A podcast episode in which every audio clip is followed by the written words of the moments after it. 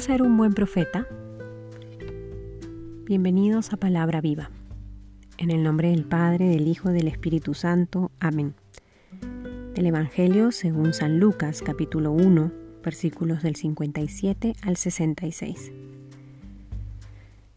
Se le cumplió a Isabel el tiempo de dar a luz y tuvo un hijo. Oyeron sus vecinos y parientes que el Señor le había hecho gran misericordia y se congratulaban con ella. Al octavo día fueron a circuncidar al niño y querían ponerle el nombre de su padre, Zacarías. Pero su madre, tomando palabra, dijo, No, se ha de llamar Juan. Le decían, No hay nadie en tu parentela que tenga ese nombre. Y preguntaban por señas a su padre cómo quería que se llamase. Él pidió una tablilla y escribió, Juan es su nombre. Y todos quedaron admirados, y al punto se abrió su boca y su lengua, y hablaba bendiciendo a Dios. Invadió el temor a todos sus vecinos, y en toda la montaña de Judea se comentaban todas estas cosas. Todos los que las oían las grababan en su corazón, diciéndose, Pues, ¿qué será este niño?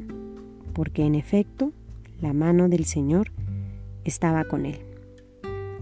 El niño crecía y su espíritu se fortalecía y vivió en lugares desiertos hasta el día de su manifestación en Israel. Palabra del Señor.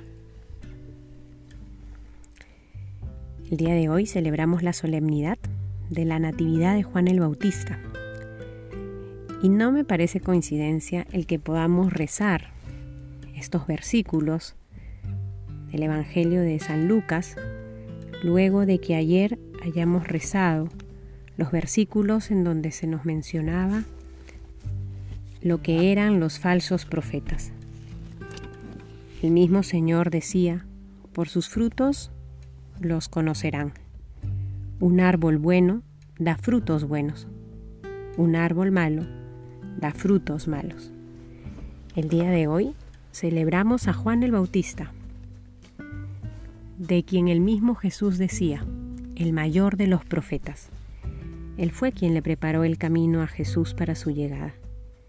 Y el día de hoy que recordamos su natividad, podemos también traer a la memoria y al corazón los versículos del día anterior. Un árbol bueno que dio fruto bueno. El testimonio de su humildad y su austeridad como podemos encontrar en los pocas, en las pocas páginas del Evangelio que nos hablan de él, nos permiten comprender la autenticidad de su carácter profético. Que el día de hoy, donde recordamos también en el nacimiento de Juan cómo Dios cumple sus promesas, podamos acoger a este Dios quien considera que todo es posible y quien movido por su infinita y gran misericordia es capaz de atender las necesidades de su pueblo.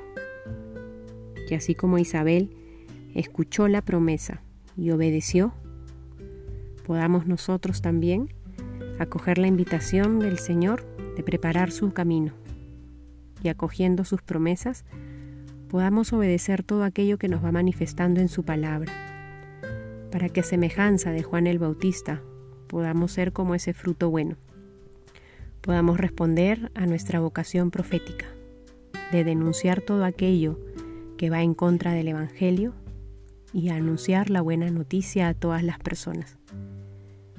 Que por intercesión de Juan el Bautista respondamos con generosidad a la misión que el Señor siempre nos encomienda, confiando en que sus promesas se cumplen en nuestra vida y en la vida de los otros. En el nombre del Padre, del Hijo, del Espíritu Santo. Amén.